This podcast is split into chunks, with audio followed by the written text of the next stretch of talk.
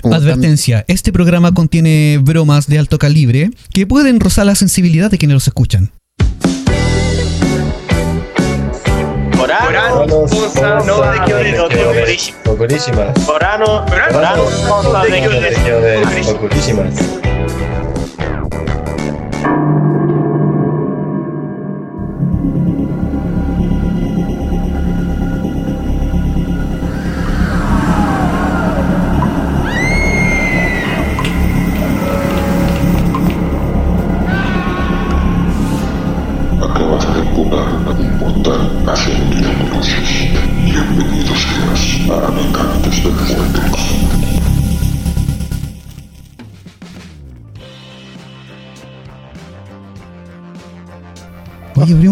¿Qué pasa?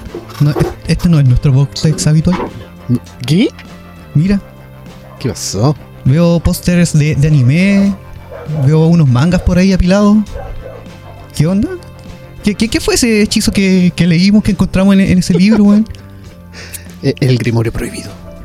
Son los hechizos prohibidos. Sí, weón, eh, eh, me siento anonadado. Como potito en el agua. Sí.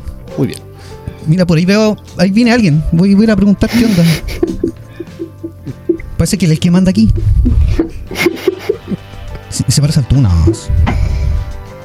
Puede que sea el mero mero. Le dicen el tú. ¿Aló? ¿Aló, aló? ¿Tuna? ¿Soy tú? ¿Dónde estoy? ¿Qué pasó acá? No sé, weón, si es que. Me presento, soy Sechu, a lo mejor me has escuchado en un podcast por ahí que se llama Habitantes del Vortex.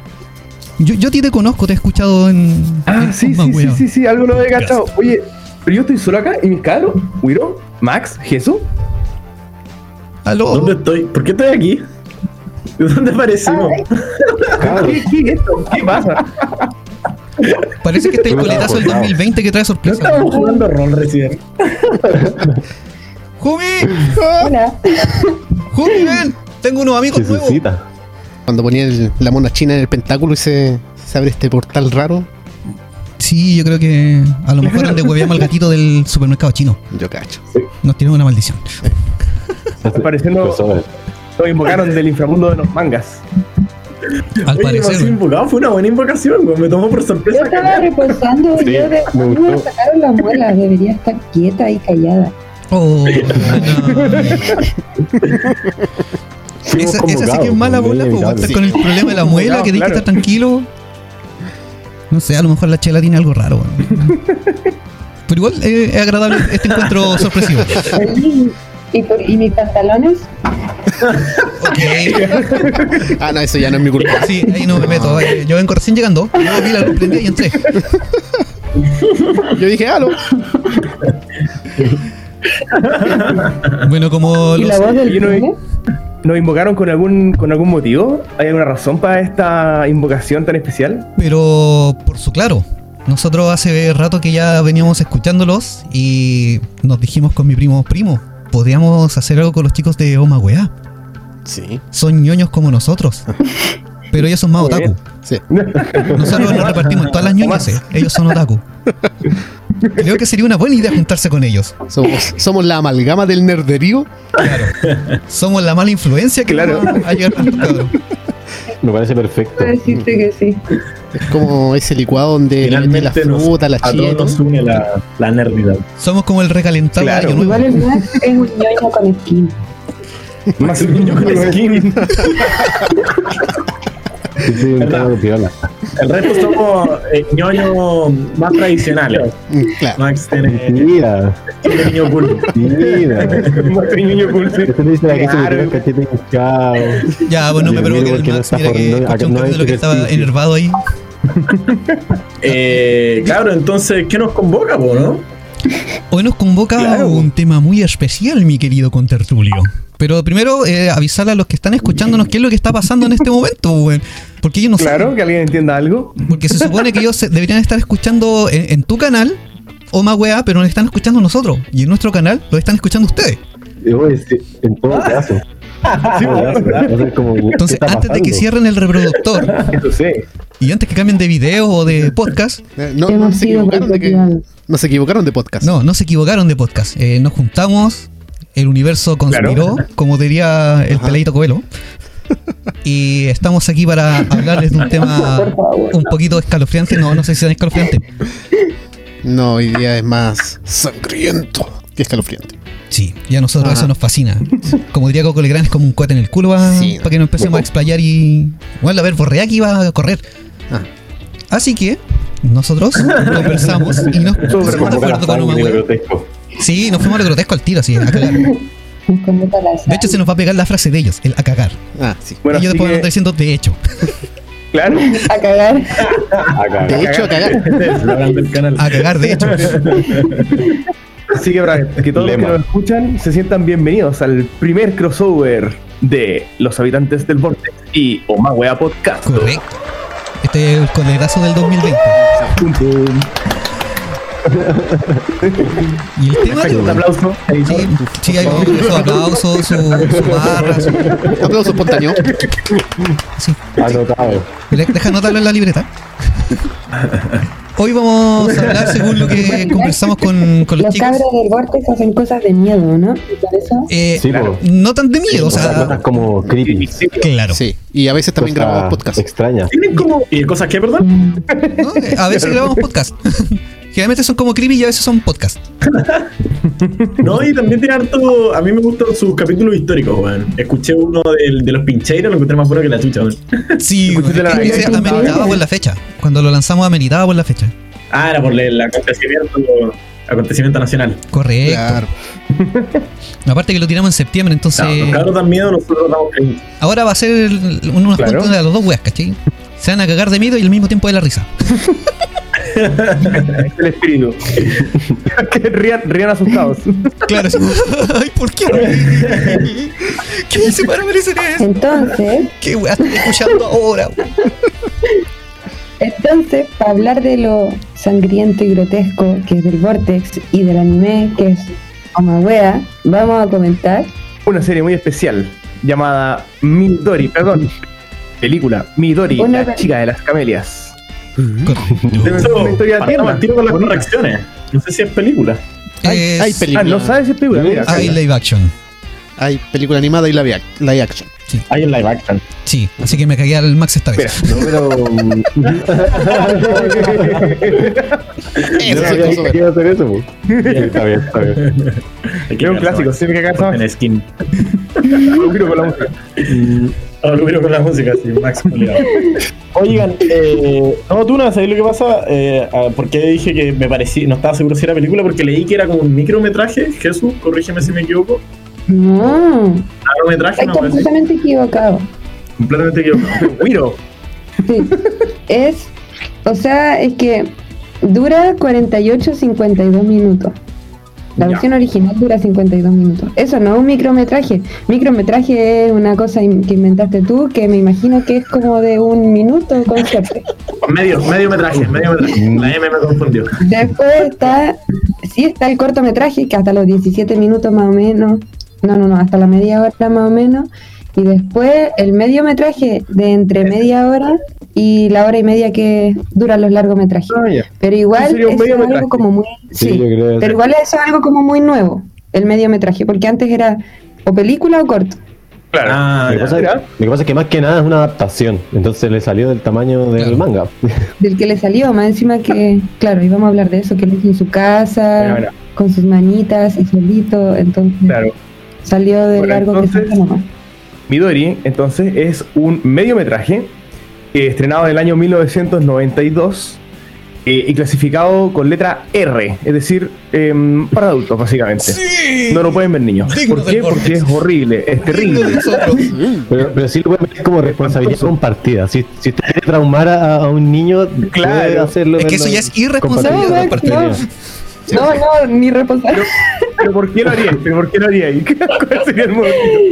¿Qué si el traumaría sobrino- y así a tu hijo? hija? No, es que si el sobrino odioso, weón, que tenés que calmarlo un rato, lo traumáis y lo dejáis así, weón, cuando ¿Qué cosa, qué cosa? Que por ejemplo, si de repente tenéis tu sobrino que es de estos revoltosos y queréis que te deje tranquilo y mantenerlo calmado, le pones Claro. la weá, se va a quedar quietito y cada vez que llegue a tu casa va a decir, no, ese tío no. Claro. el tío de la No, por favor. Aunque igual quiero acotar otra cosa. también. No, personas que escuchan, dejen de escucharlos.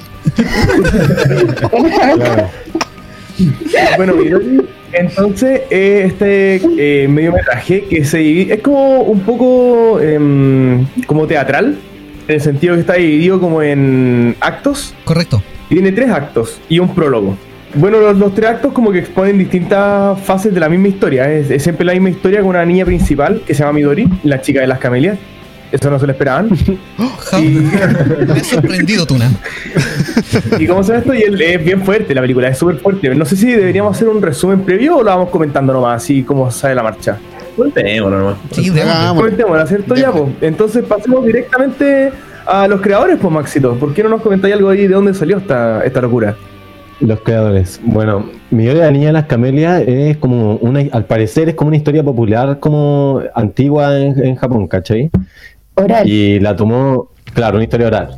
Y la- esta adaptación de la que vamos a hablar nosotros, esta, este, este mediometraje, eh, es del 92, pero es a partir de un manga que fue creado en el 84 por Suehiro Maru. El mediometraje lo dirigió Hiroshi Harada. Y en realidad Suehiro, el creador del manga, es como siempre tiene como material de este estilo, así eh, como muy contenido como sexual, explícito. Eros brutal. gore o algo así. Sí. Pero por- Como la mezcla entre gore y erotismo. Eroguro. Claro. Y el director de la película, que lo, o sea, el que lo bañó para, para dirigir la película en el fondo, es un tipo que igual ha participado como en otras en otras películas. En realidad le busqué a ver si que tenía como algo conocido. y Lo único, lo más popular que podía contar es que participó como animador en unas películas de Doraemon. Pero además son cosas así. Y tiene, tiene una serie. ¿Sí? ¿Qué más satánico que Yo Doraemon? No encontré eso. Muy. Una película. Película de- no sé cuál. Puede ser, puede ser. Y es el capítulo por De más, de más. No veas Doraemon a las 3 de la mañana. el capítulo censurado. Bueno, y, y como decía la Jess igual un poco al principio, esto tuvo una versión larga y luego una que le cortaron algunas partes porque el contenido es súper brutal y en Japón lo censuraron y bueno, ahora está en YouTube por si lo quieren buscar así la gente así rápido y, Pónganle pausa, y, vayan a verlo. es bastante brutal. De hecho, si la gente nos está escuchando en, en su smartphone, Si no la has visto. conecten el computador y empiecen a reproducirla en YouTube y van escuchando el podcast mientras van viendo la, la película. Claro, claro. Y coordina. Eh, Para más Y placer. en realidad eso más que nada quisiera hablar más después de, de cuando hablemos de, de Midori, de la, de la impresión.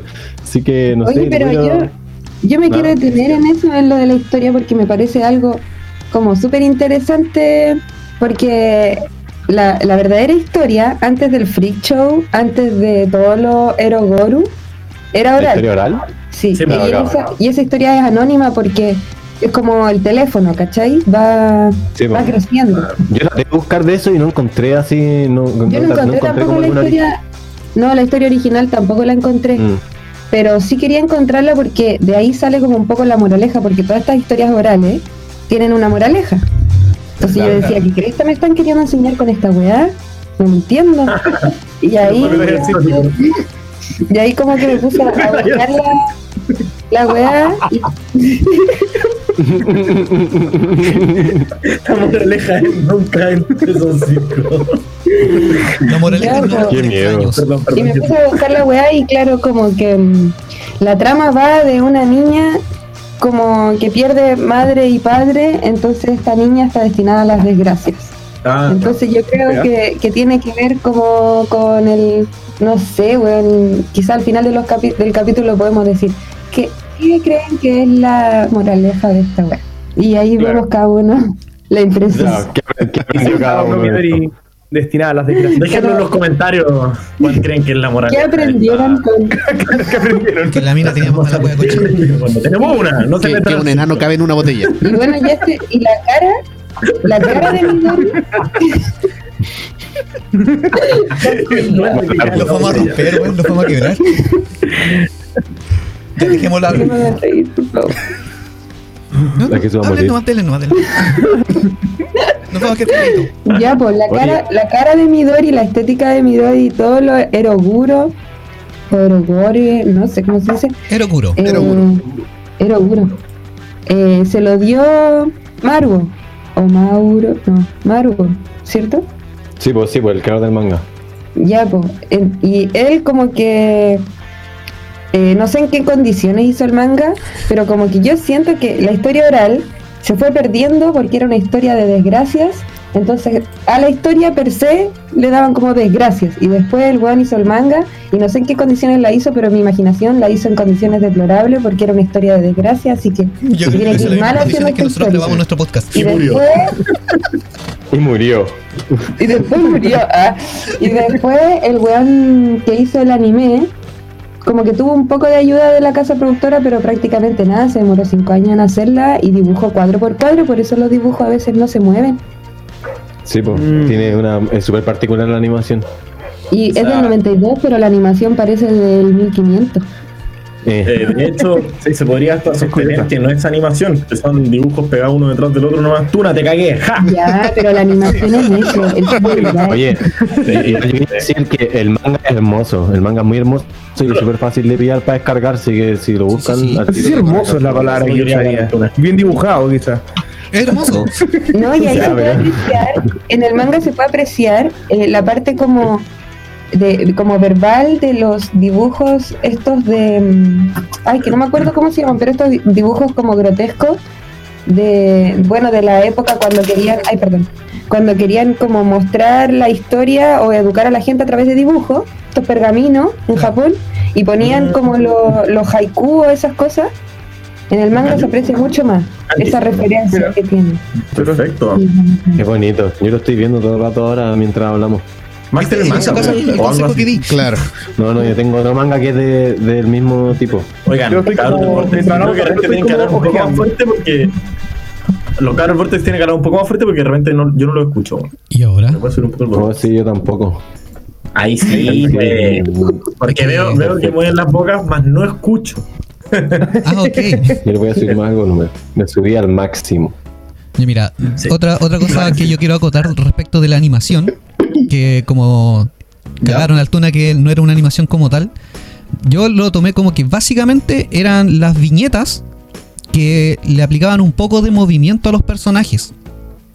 Es como que estaba Claro. viendo el manga, pero en vez de tener los diálogos en globos como te aparece en el manga, tenías el audio de los personajes con sus, Claro. eh, con sus guiones y que al mismo tiempo estos personajes de una manera un poco más estática se movían dentro de la viñeta que tú ya estabas viendo en el manga.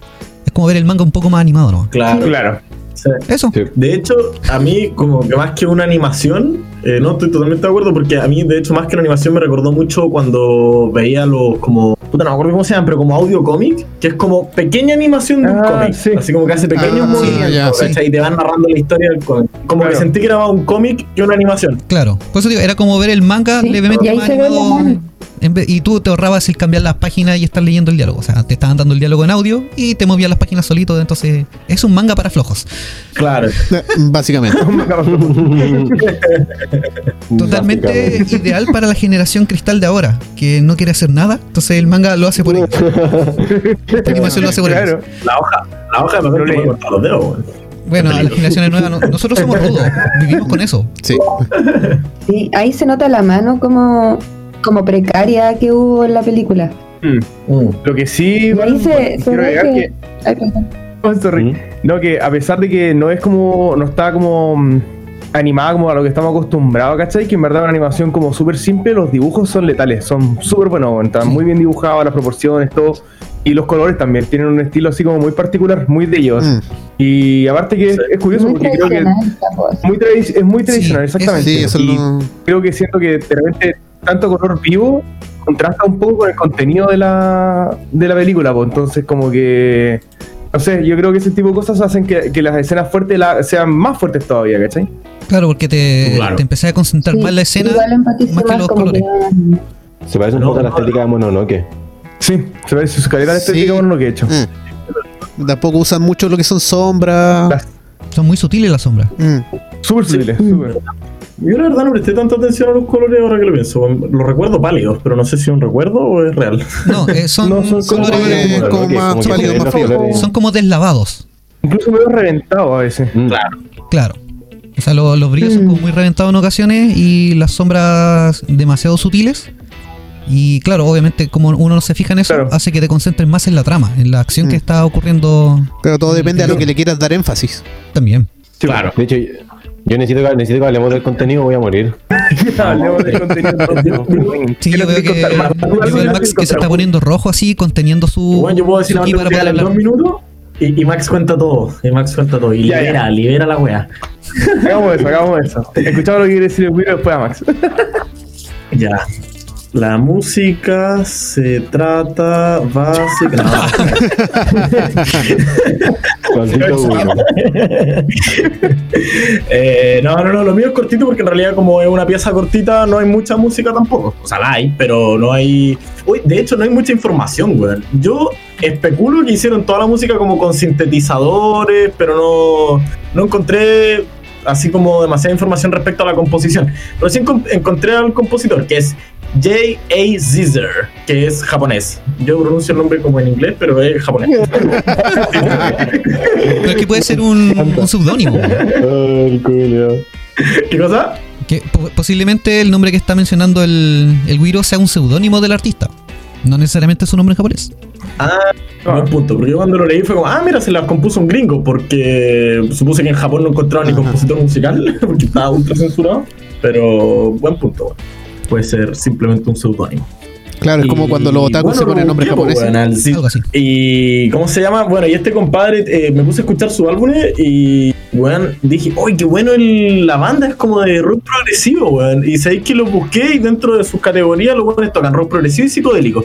Igual le escuché un álbum que es igual a un álbum de The Doors, súper parecido. Weón, si lo quieren escuchar y les gusta el rock progresivo, denle, porque es muy bueno el weón, el Caesar, Uh, weón. Y nada, gustó. Es como escuchar una especie de, de Doors con la locura de King Crimson, así una wea bien loca, weón. Eso, Max, ya cuente tu weón. Eso es todo. El, el- me encanta. El Wiro ah, habla de música así, es, es un erudito. Yo no vengo con la historia de la wea. Yo no me quedo con los músicos, no. No, bueno, es que Midori es brutal, weón. ¿Qué, qué, qué hacemos? ¿Hacemos un resumen o hablamos de nuestra escena favorita más brutal o qué?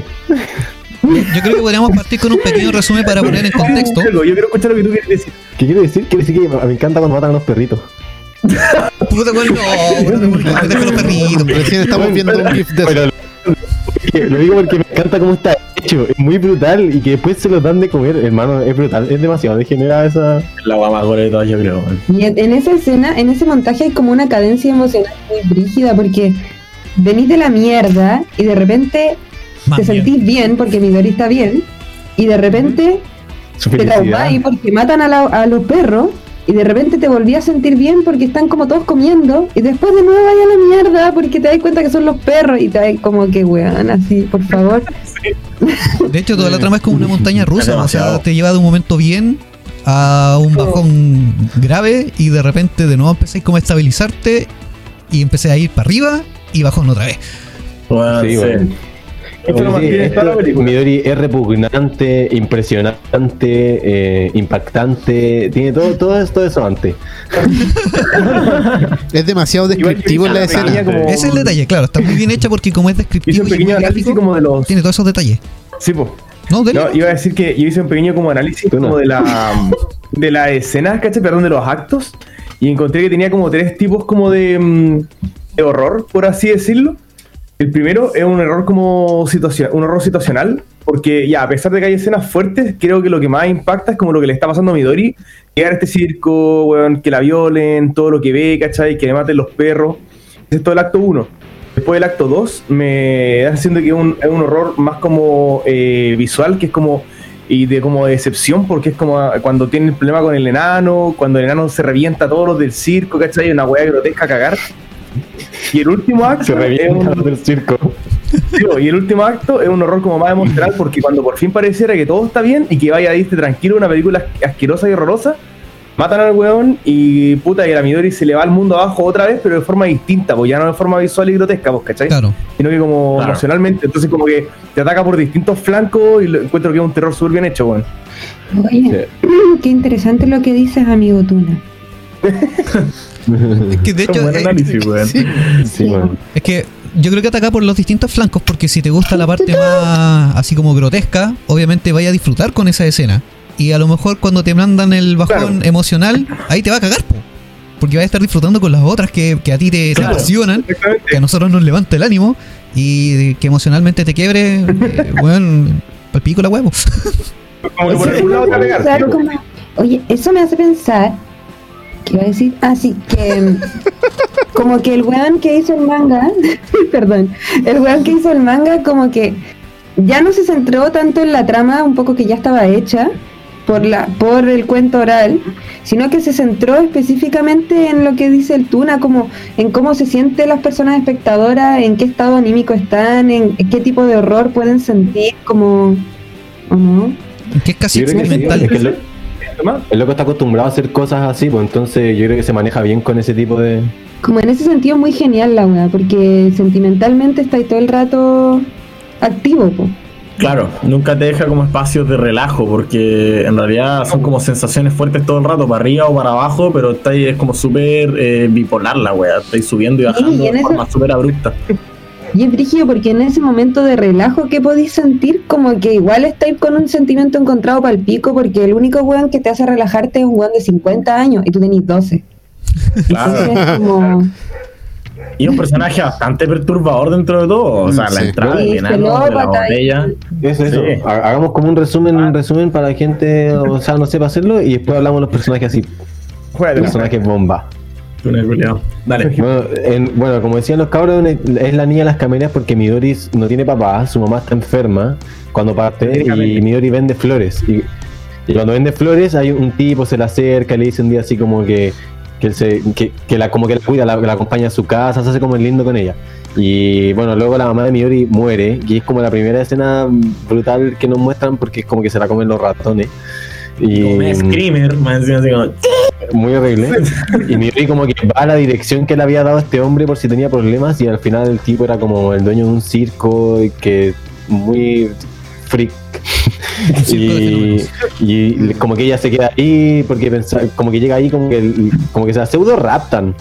Y se queda viendo en el circo y en el circo lo pasa como el hoyo, lo pasa como el hoyo en el circo, bueno, la violan, eh, no le pagan, la obligan a limpiar, le sacan la chucha. Es el primer acto. Y así muy resumido, claro. Luego en el segundo acto aparece como un, un ser que llega al circo, que es un, un- como un mago, que tiene un truco, un enano que tiene un truco de meterse en una botella, y a él le gusta Midori y como que la empieza a, la- se empieza a hacer lindo con ella, como que la empieza a apañar y todo. Y cuando los demás del circo son, son como, eh, les hacen algo a Midori, él los castiga. Y él, como decía el Tuna, el segundo acto es como hacer mierda a los demás del circo que le han hecho tanto daño a Midori. Y, y esa parte es muy como psicodélica, bizarra, dibujos muy todo deformado así. Y termina, el último acto es cuando ellas se van del circo, ¿no? Claro. Comienza con eso. Comienza Sí, que no, ellas se van del circo. Mi- Comienza Midori con- tiene como un sueño, tiene un sueño de sus padres, como su papá y su Sí. mamá, como que estuvieran su vida normal. Y luego la despierta el, el- el enano y le dice que se vayan, como que igual se despiden Porque emotivamente la gente del circo. Sí, Sí, el dueño se lleva toda la plata. Claro. Sí, Eso, ¿verdad? de veras, de De hecho, lo que no me queda claro en el tema del sueño, Y- o al menos como yo lo interpreté, era de que me parece que el mismo enano la llevó a esa ilusión de, de sus papás porque ella como que quería volver a su casa. Entonces como que el mismo enano le, Sí, claro, la claro. metió en esta ilusión de sus papás y después la despierta como para llevársela y, y chao. O sea, buscar nuevo horizonte. O sea, de hecho, el, el, enano, el enano estaba en la ampolleta. Yo creo que es más que posible. El gráfico. El enano era. Para bueno, que Como que no le la- da un regalo. También pues le da un regalo y después dice que, perdón, tiene, sí. que, que él va a ir a comprar. Pero. Sí, po. El No va a hablar nadie hasta que se pongan- no se pongan de acuerdo. Así que si realmente lo interrumpo, juro que no a propósito, no quiero interrumpir. Es que hay que tomar en cuenta el retardo del- de la red claro. también, pues. Hay que tomar el retardo de nosotros. Sí. Y el retardo de la cerveza.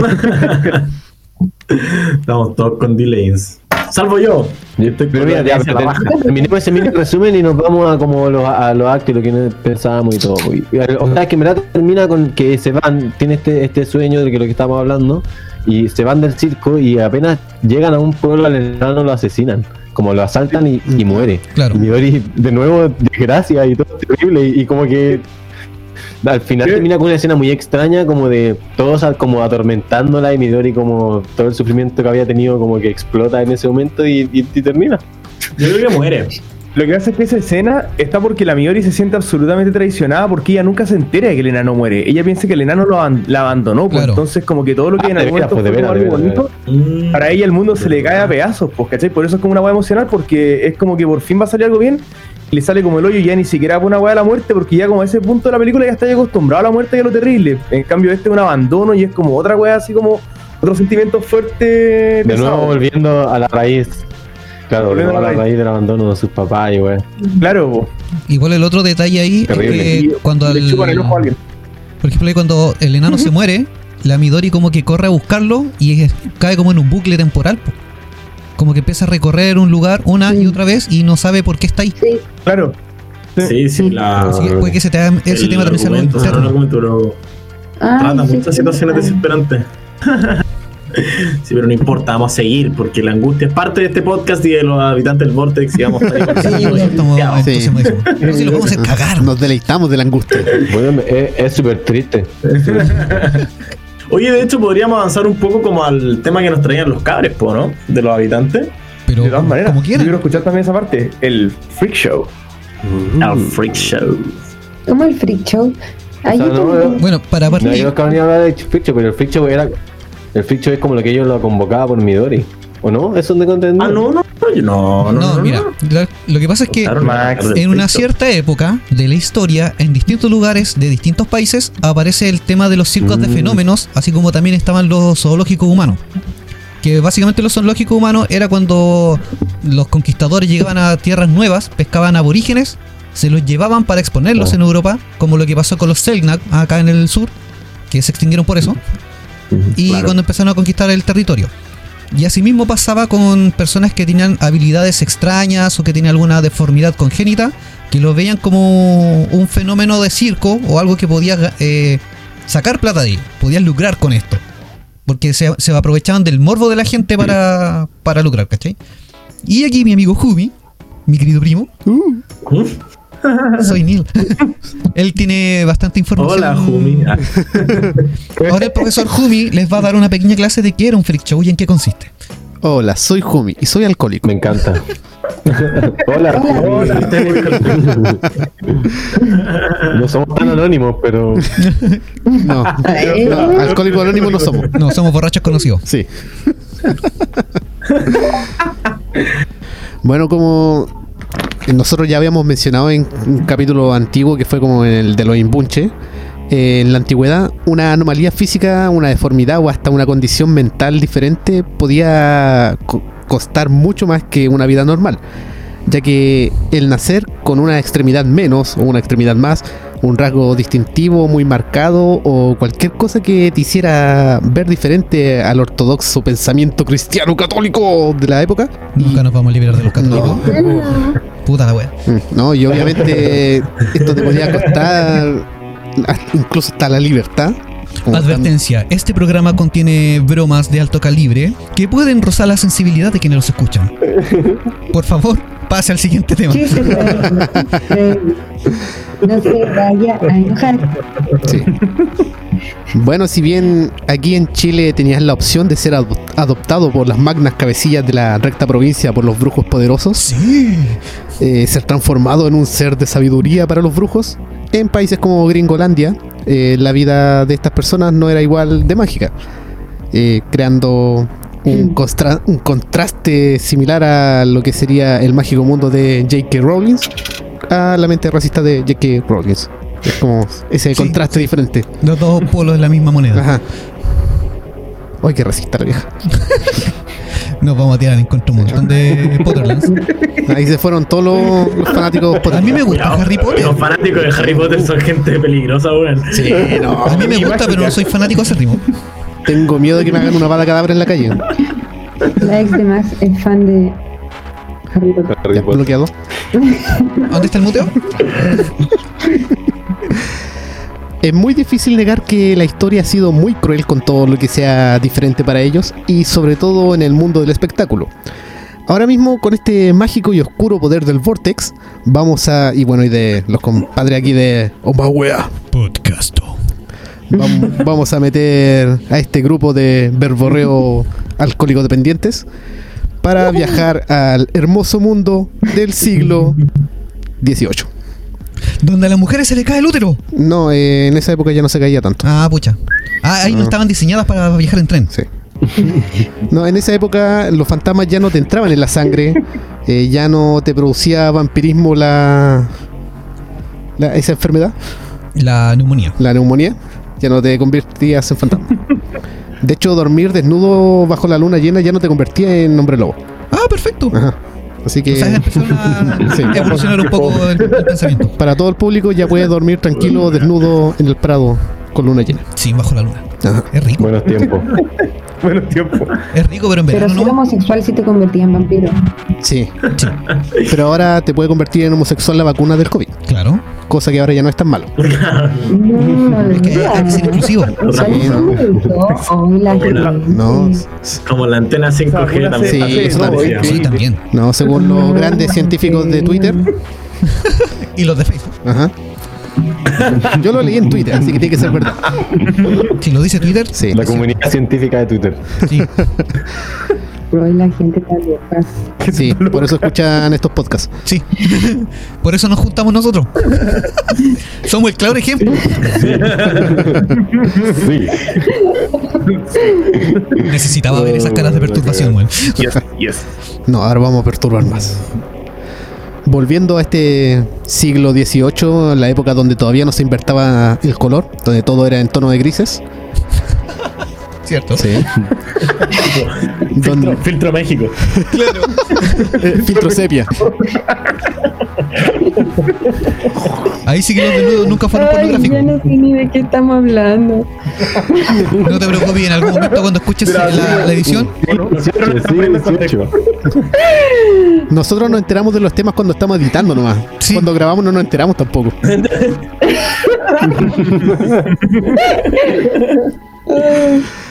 Bueno, a finales del siglo XVIII comenzaron a surgir en París un tipo de espectáculos en donde se exhibía y denigraba a este tipo de personas con malformaciones o cualquier tipo de defecto. Y es así en las épocas victorianas que gracias a la ramificación de este tipo de circos que se da inicio a los tan famosos freak shows o como mencionamos circo de fenómenos y zoológicos humanos. y zoológicos humanos. Así Oye, qué loco que diga que en Francia partió porque Midori como anime también pudo partir en Francia. eh, claro, está inspirado en, ese, en esa historia de los freak shows. De hecho, se supone que cuando aparece el enano, él viene con esta magia occidental, po. o sea, como que él había viajado a Europa Sí, y conocía estos tipos de, de trucos mágicos Ah. y toda esta bola, ¿cachai? Y Pero ahí- también hay como una ola de magos chinos, algo así Eso también. entendí yo también, Mm. que cuando usaban la palabra occidental era como al occidente de Japón, que era China, po. Eso entendí Claro. yo, al menos. Porque bueno, era chino. Pero eh, China fue invadida en esa época por lo que sería Inglaterra. claro. Entonces tenía como toda esta idiosincrasia Mm. europea. Bueno, claro. Ah, ya. Claro, claro. El nuevo concepto de magia. Claro. Ah, yo- pero- mira qué buena. Yo lo había entendido como que era occidente para Japón, que eran los chinos, y era como O sea, su magia Ya, extraña. pues, pero Para ti era una occidencia regional. europeos en ese momento. Sí, obvio, obvio, sí lo entendí. Solo me refiero a que Entonces lo había entendido chinos, mal. Pero también Siglo europeos. XVIII, pues, Guido, siglo XVIII. Weón, sí entendí eso. lo Estaba corrigiendo que lo había entendido mal. Vale. Ya el próximo sea inspectoría. Pero es como, más que magia nueva, es magia mala. Es como que. Magia distinta, yo decía como Magia era nuevo para ellos. No ya, pero mencionando la como- palabra magia porque no igual a hay una real. connotación negativa en todo lo que hace el enano. Es que claro, daba lo mismo el No es cómo en lo que hiciera él, era que para ellos era nuevo. Daba lo mismo si era bueno o malo. Lo atractivo era que era Claro. Y a nuevo. Midori le hacía cosas bonitas. Sí, se lo hacía del Pero era un pedrasta, Max. Ya, Te voy a mostrar pero- lo que te hace el enano. Pero, pero, hasta- Sí, sí, pero hablando de su magia, de su magia nomás. Cosas bonitas, mi chingada, weón. Ya, pero. Mira la magia del enano. a Midori descripción y le va a hacía sacar a magia, alguien. las magias. Pero que no, en el manga se queda Midori con los todos poderes. los personajes. ¿O fue en el live action que se queda con los, con los poderes? No, en el manga se supone que. Es que cuando yo leí el manga y vi eh, la animación, era básicamente lo mismo. Claro, en el live action, Midori ah, Sí. da un giro completo y se queda con los poderes del enano. Que para demostrar su amor, Ah, le pide que, se Ah. quede, que le ceda sus poderes. Ah, ok. Y esa es la forma en la que muere el enano. Ah, o sea, lo chupó. Oh, ¿En serio? Lo succionó. Era toda una curioso. Termina feliz. con tertulia de Lilith. feliz. Literalmente acabó con él. Sí, Qué raro el final. Sí, ¿no? ¿Qué estás enano. haciendo, Wiro? ¿Te estás sacando un moco? No. ¿Te estás sacando un diente? No. Podemos seguir. E- Este podcast no, termina, no sigue hasta que sepamos lo que está haciendo. Mira, está haciendo un freak show. Ya, me voy a meter adentro de la lata, weón. No estoy preparando, no. Te creo. Oh, qué horrible. Bueno, es que me saqué una galleta que me había quedado de, de la 11.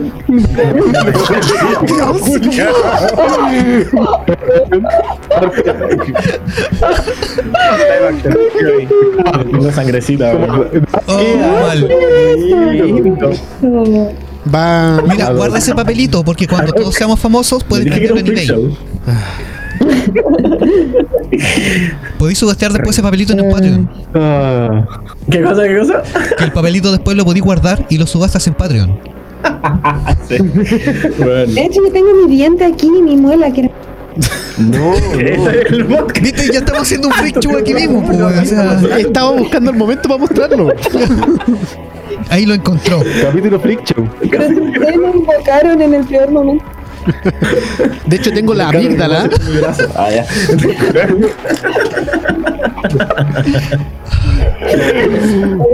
Yo tengo mi Ya, amígdala ya, ya, por favor, yo, sí. Sí. Control, autocontrol. ¿Ya? Vortex. ¿Seguimos? Sí, sigamos nomás. Muy bien. Según algunas dataciones históricas de los historiadores,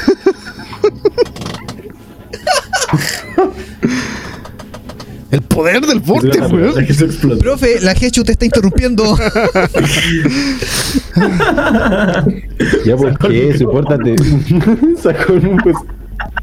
No, se sacó mutió. Está bien. Procedan, cabros. Ya, proceda, se procedan. mutió. Por favor.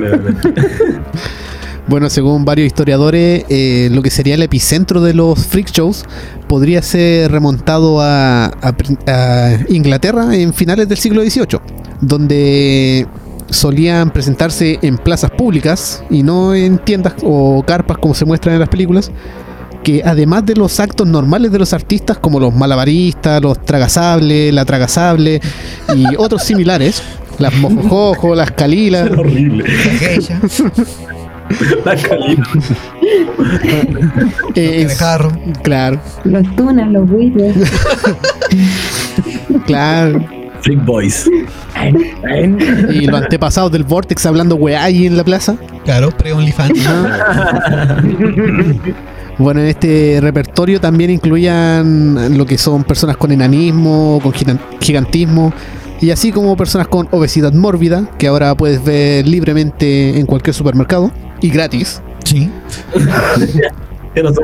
Claro. incluso en la playa. Claro. De hecho, Alerta gordofobia.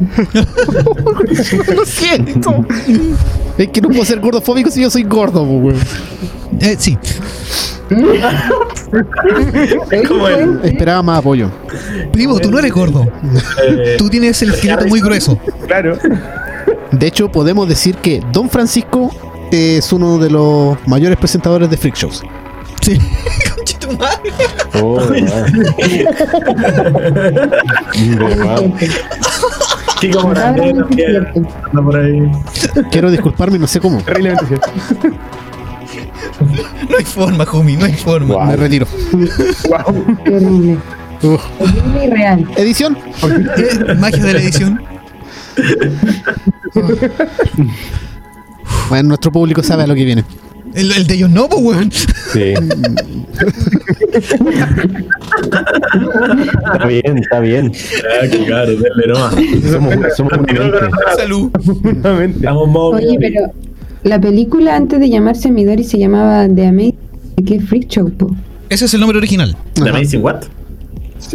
Sí, Sí, po. pero solo de la película. Sí, po. En el manga creo que también, ¿o no? Yo creo que yo lo encontré en el manga como Midori, pero también sale como el increíble Ajá. circo de fenómenos del señor Blanc. Ah, Sí, sí. ah, bueno, bueno. Yo creo que Posiblemente donde la, Creo. la historia oral que existía antes puede que se haya llamado La Niña de las Camelias. eh, se acuñó al, Claro. al manga y, al, y a la animación por el tema de que lo asociaron. O sea, como que, tomaron la historia original y la basaron Sí, sí, sí. en una nueva. Pero piensa que antes de llegar a lo que es Latinoamérica hacia nosotros, eh, pasa por un filtro norteamer- norteamericano. No, Que pasa por igual te- España. Bueno.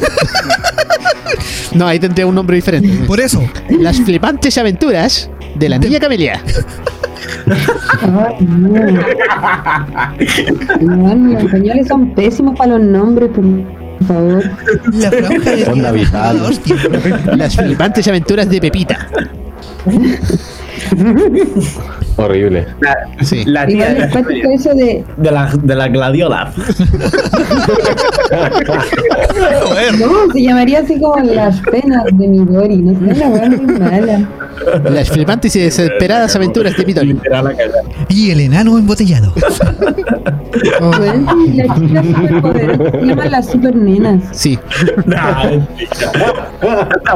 Bellota, Bellota se llama Cactus. Sí. Bueno, están en YouTube, búsquenla. Oh, la wea épica, weón. Se llama Cactus. Y Bombón se llama Pétalo. Avancemos. Es que en inglés se llama Blossom. Avancemos, avancemos, avancemos. Es la única traducción. en inglés es Blossom, que Ah, bueno. sería pétalo. Sí. Ajá. ya. Make more, ¿Volvamos? Muy bien. make more sense. Bueno, a personas que hayan visto una película que ya es más reciente, que es El Gran Showman, del Gran Wolverine, Ah, sí. Ajá. Van a notar varios nombres similares aquí, porque ese también está inspirado en los primeros Freak Show que nacieron por Inglaterra. Te iba a dar una acotación, pero creo que va a ser spoiler de tu guion Sí, para variar. muy bien. Mejor me quedar callado. Estás aprendiendo.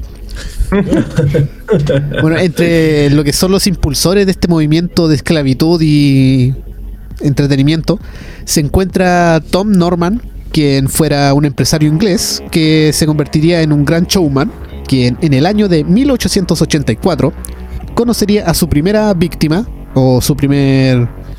No, su, su primera víctima. eh, No tengo un nombre diferente. Que sería un hombre llamado... Empleado forzado. Claro, sí, ahora como lo que es ahora, pero Asalariado latinoamericano. sí, una salida, eso. El primer chileno. Sí. No lo dudo. No tengo pruebas, pero tampoco dudas. Bueno, sería un hombre llamado Joseph Merrick, quien padecía de una enf- enfermedad muy extraña conocida como síndrome de Proteus, que en resumen, que lo busqué obviamente porque no sabía lo que era, Muy bien. Ajá. Ocasiona el crecimiento excesivo de la piel y desarrollo anormal de los huesos, muchas veces acompañado con muchos tumores, pero seguramente el público entenderá mejor si le digo que Joseph era el hombre llamado hombre elefante. Sí, sí, me lo imagino el tiro. Sí, Mm, Como que traté de sí, asociarlo. yo a estaba pensando en eso. Sí. sí. Ahora aquí va una imagen mucho más descriptiva para que sepan lo que era. Aunque para los que ven en YouTube están viendo la imagen. Insert imagen. Bueno, lo que era Joseph. Oh, el güiro se salió. Se cayó el. Sí, se cayó.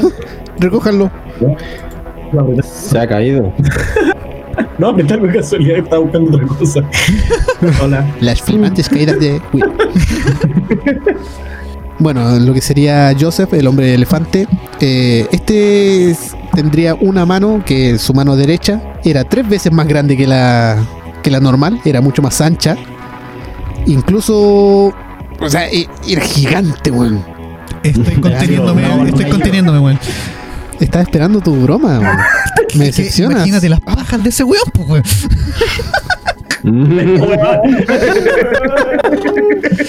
Quizás no podía. No, según la descripción por esta enfermedad y por las fotos Quizás que se muestran, eh, era una mano totalmente inútil para usarse. Porque sus dedos eran muy anchos Y con excesiva crecimiento de piel, endurecimiento y varios tumores. Podría haber grabado videos para OnlyFans con algunas chicas que. Fetichistas. Claro. Y chicas. Lo siento, primo. Ay, ay, ay, ay. Yo traía imágenes perturbadoras en mi mente y ahora ocupa eso. O sea, esto ocupa todo ahora. Gracias, primo.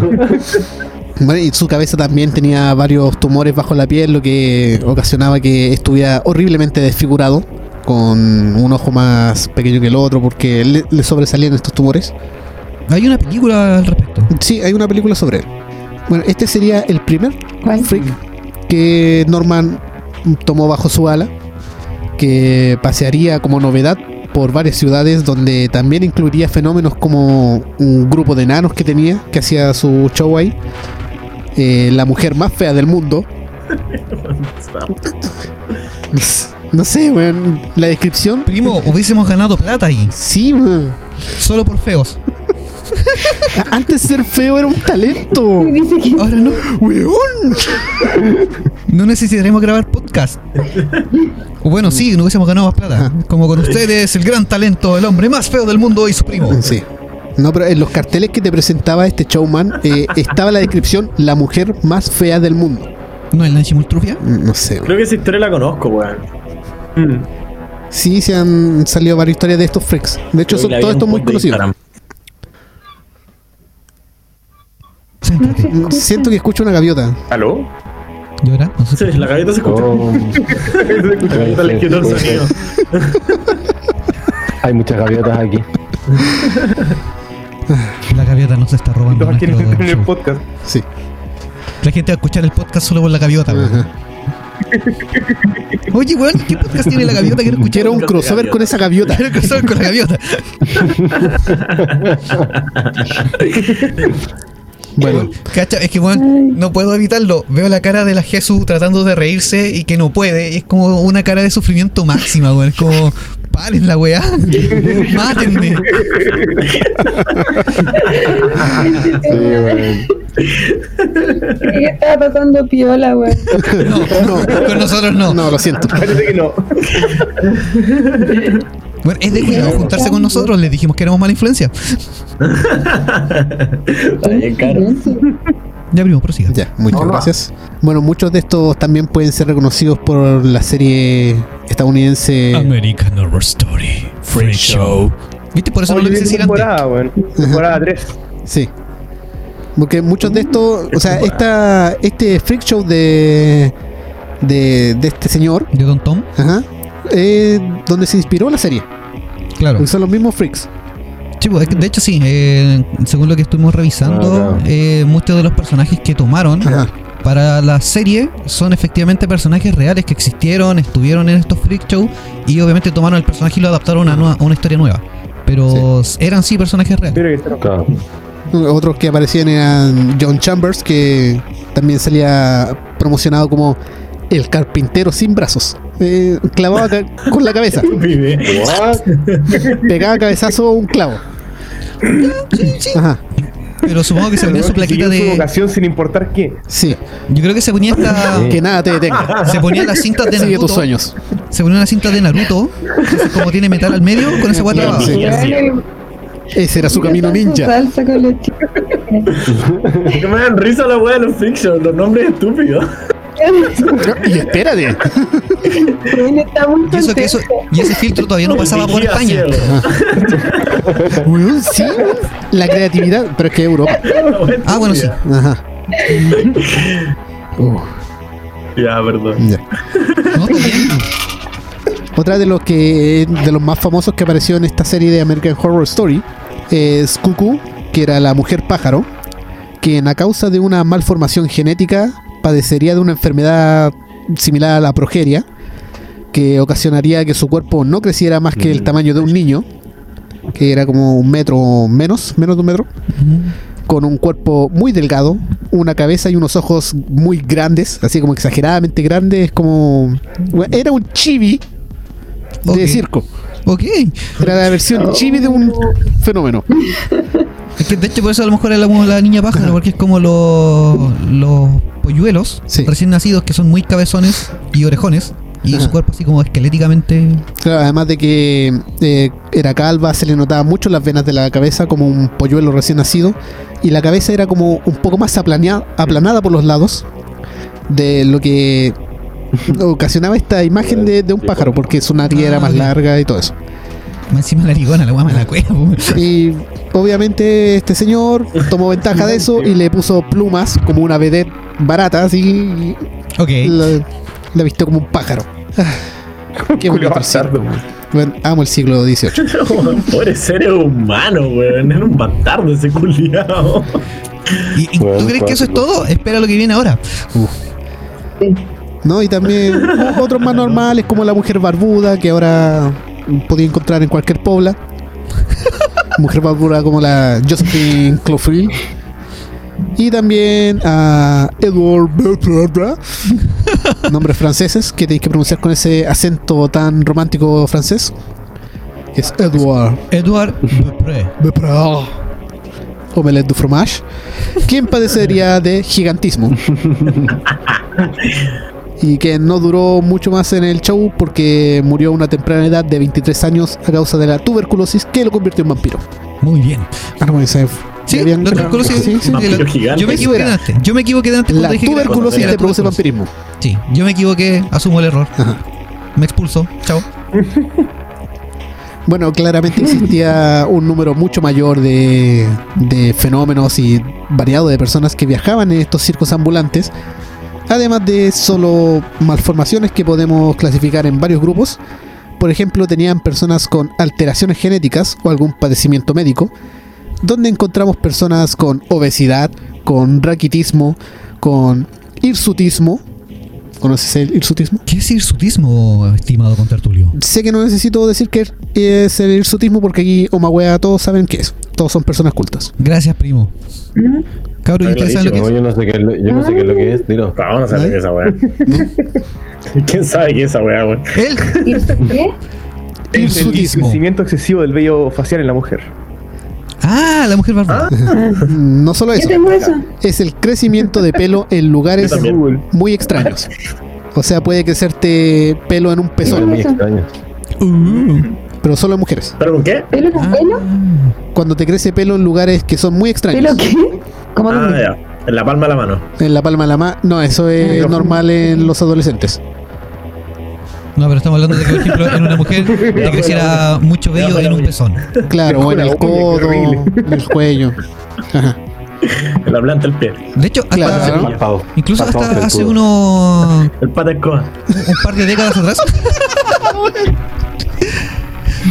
De hecho, hasta hace un par de décadas atrás todavía se aplicaba, entre comillas, lo que era el freak show, pero sin saberse, porque Ajá. yo me acuerdo que estaban estos circos mexicanos que tenían a El Hombre Lobo, Ah, que eran personas que tenían este padecimiento clínico que les crecía vello excesivo en todo su cuerpo. Sí. Entonces lo llamaban como El Hombre Lobo y los llaman también como esto, un- una atracción de, Sí. del circo. O me adelanté el guion y dejé No, cagada. muy bien, muy Ah, bien. Bueno, otro ejemplo también. otro ejemplo tenemos lo Se que lo es el, enanismo, tenemos gigantismo, el androginismo, la policefalia, que es cuando tienen más de una cabeza. Ujú. Como por lo general eran animales disecados o animales vivos que todavía pueden vivir con más de una cabeza. Oh, pero yo recuerdo haber visto un caso de una persona que sí tenía eh, la cara de su gemelo en la nuca. ¡Ay, qué historia más perturbadora! Pero esa la, la estoy guardando para un capítulo. Ah, sí. Ya, pero recuerdo que sí, era como, entre comillas, como Sí, una que la cara le Sí, bueno, hablaba. aparte era como medio esquizofrénico, ¿no? Sí, él escuchaba Sí, voces sí, de igual- su cabeza igual leí- trasera. Leí una historia. Bueno, esténse atentos a nuestro podcast porque se viene esa historia. del Vortex, weón. bueno, incluso ser albino te produce. eh, Claro, antiguamente. Sí, te podía. Es que eran condiciones que no eran normales y eran muy escasas. Ahora, por ejemplo, tú ves un albino, sabes lo que es un Sí. albino, y no es algo que veis como un caso aislado. O sea, podía encontrarlo en distintos lugares en el mundo, Ajá. ¿cachai? Ya no son una minoría tan minoría. Sí. De hecho, Claro. cualquier malformación como una amputación o un gemelo siamés eh, ya era, era. Era un paria del mundo y terminaba ahí en estos freak shows como Midori. Calificaba. Sí. Claro. C6 Podcast también eh, Uh, calificaba sí, ahí dentro de eso. con creces. Aunque no solamente, no solamente fenómenos, era- además de los fenómenos, también estaban personas eh, con talentos, que eran personas de otras etnias, que eran como la novedad, así como el chino tuerto que llora, Ok, el negro cabezón, el trípode. el tribu. Los leprosos también. Sí, Sí, los leprosos también. O- Los, Ah, los hiperlaxos. Los hiperlaxos también. Que eran personas que iban junto con lo- los que hacían malabarismo, Mm, acrobacias y se doblaban completamente. correcto. Como Marilyn Claro, Manson que se sacó las costillas para. Eso es un mito, primo. Es un mito. Está desmitificado. No se sacó las costillas para hacerse autofelación. Bueno, es mentira, la weá es costilla. Sí, es mentira, es solo un mito. Sí, es mentira. Ah, lol. Fue una teoría de los científicos de internet de la época. Sí. Ajá, de los grandes sabios de, de los blogs. Bueno, la mayoría de estas personas, al igual que los imbunches, eran niños o personas que no estaban en sus ciudades natales y que eran fácilmente atrapados por estos freak shows para convertirlos en fenómenos y en atracciones. El para... impulso es el que tiene la pata en la espalda, ¿no? Correcto. Sí, correcto. Él escuchó el capítulo. Muy bien. Leyenda rara del sur de Chile. El beso del imbunche. No, no, no, la conozco, porque la conozco nomás. Ya expulsado. Fuera. Bueno. Para la próxima clase me hace un informe sobre el primer capítulo de, de nosotros.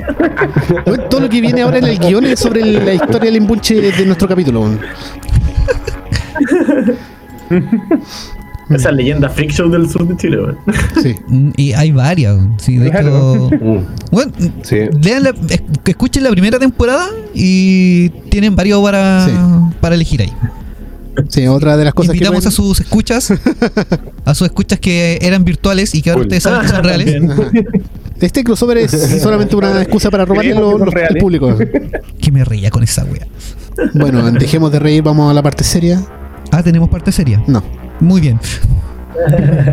Mira, la Jesús es digna de un freak show. Es la mujer invisible. Acaba de desaparecer. Desapareció. Bueno, la, la suerte de esto del siglo XVIII es que no eras. que, que podías ser un fenómeno, pero también podías hacerte famoso. Sí. Porque en esa época ya estaba comenzando lo que es el, el, el cine, las primeras películas, y muchos de estos fenómenos incluso aparecieron en lo que es la película de 1932, que es literalmente Freaks, Ya, sí, sí, sí. donde aparece uno de los personajes o varios de los personajes de los primeros Freak Shows. Sí, de hecho, muchos de estas personas que también no, si bien no aparecieron en algunos freak shows, Ajá, las elegían por sus características, entre comillas, freaks, sí, para encarnar ciertos personajes en películas de terror. sí. Oye, yo leí que había cierta influencia, de hecho, en el autor del manga, eh, o sea, que parte de su influencia era Freaks, la película. Sí, correcto. Lo leí. Mira. Eh, Esa película es lo- igual una clásica. Es un clásico. para que nos acordemos de lo que estábamos No, hablando. Claro. No la conozco. Ah, estábamos hablando de un manga, En ¿cierto? Bien viejita. De De hecho, Midori parece. Ah, Espérate, deja retroceder lo que grabé para acordarme de qué estábamos hablando. Es cuático Midori la elección del freak show porque yo creo que lo hace Mauro como, Maruo como onda la que las personas que rodean a Midori son lo más feo de dentro y por fuera, como que podrían ser feos por fuera eh, pero lindos por dentro y hay una moraleja ahí, pero no, son feos por fuera, feos por dentro, todo momento. es que eso igual es como es como una crítica a lo que es la sociedad de tú me tratas así, entonces así es lo que tengo que hacer. Claro. O sea, eh, tú me ves así, tú me tratas como un Claro, monstruo, bien. entonces es- es- soy un monstruo. Como recibes lo que, Ajá. lo que das. Claro. Claro. Además de que crecen, crecen con ese resentimiento a las personas por la forma en que los tratan y cómo los miran. De, de hecho, los personajes de que pertenecían Sí, como al circo eh, estaban más interesados en lo que era la plata más que en las relaciones personales o interpersonales con los demás. Ah, exacto. O sea, ellos saciaban sus placeres carnales durante las noches cuando Midori durante los empezaba a mirar por ahí. Ajá. Y se preocupaban solamente de eso, era, era netamente carnal y después dame la plata que me corresponde mensualmente por los actos que nosotros representamos en tu circo. Sí. Sí. Sí. Su chupadita de ojo. Claro. Ay, es Que se le había metido una pequeña pelusa. Esa escena es muy ero, erogoru, eroguro. Sí, al pico, eso. Las escenas sexuales son muy bizarras en Midori. ¿Dónde están los sensuales en la chupada del ojo, weón? Es que es, es como, ¿Dónde no está? como para eso, como para Es que como no lo entendí. Y de hecho, decían que era como la única película así como auténticamente de eso. Pero- Yo no he visto nada parecido. Eh, voy a mantener el silencio. O sea, la única película de anime. del- No, no quiero destacar con ese tema. No, no, es que yo haya visto mucho, pero no mantengamos, no, mantengamos la mascarada Ya. primo. quiero permanecer como una persona normal. Que piensen que no somos así. Y yo decepcionado de la, de la humanidad, weón, cuando debería estar decepcionado de mí mismo. Es casi lo mismo, pero no. Te, te puedo dar una lista de. Eroguro. No. Iu. De hecho, hay una escena en donde Midori intenta hacer lo mismo de, de la chupada de ojo con un con una gallina. Pero no resulta. No le resulta muy fuerte. Sí, le termina arrancando el ojo.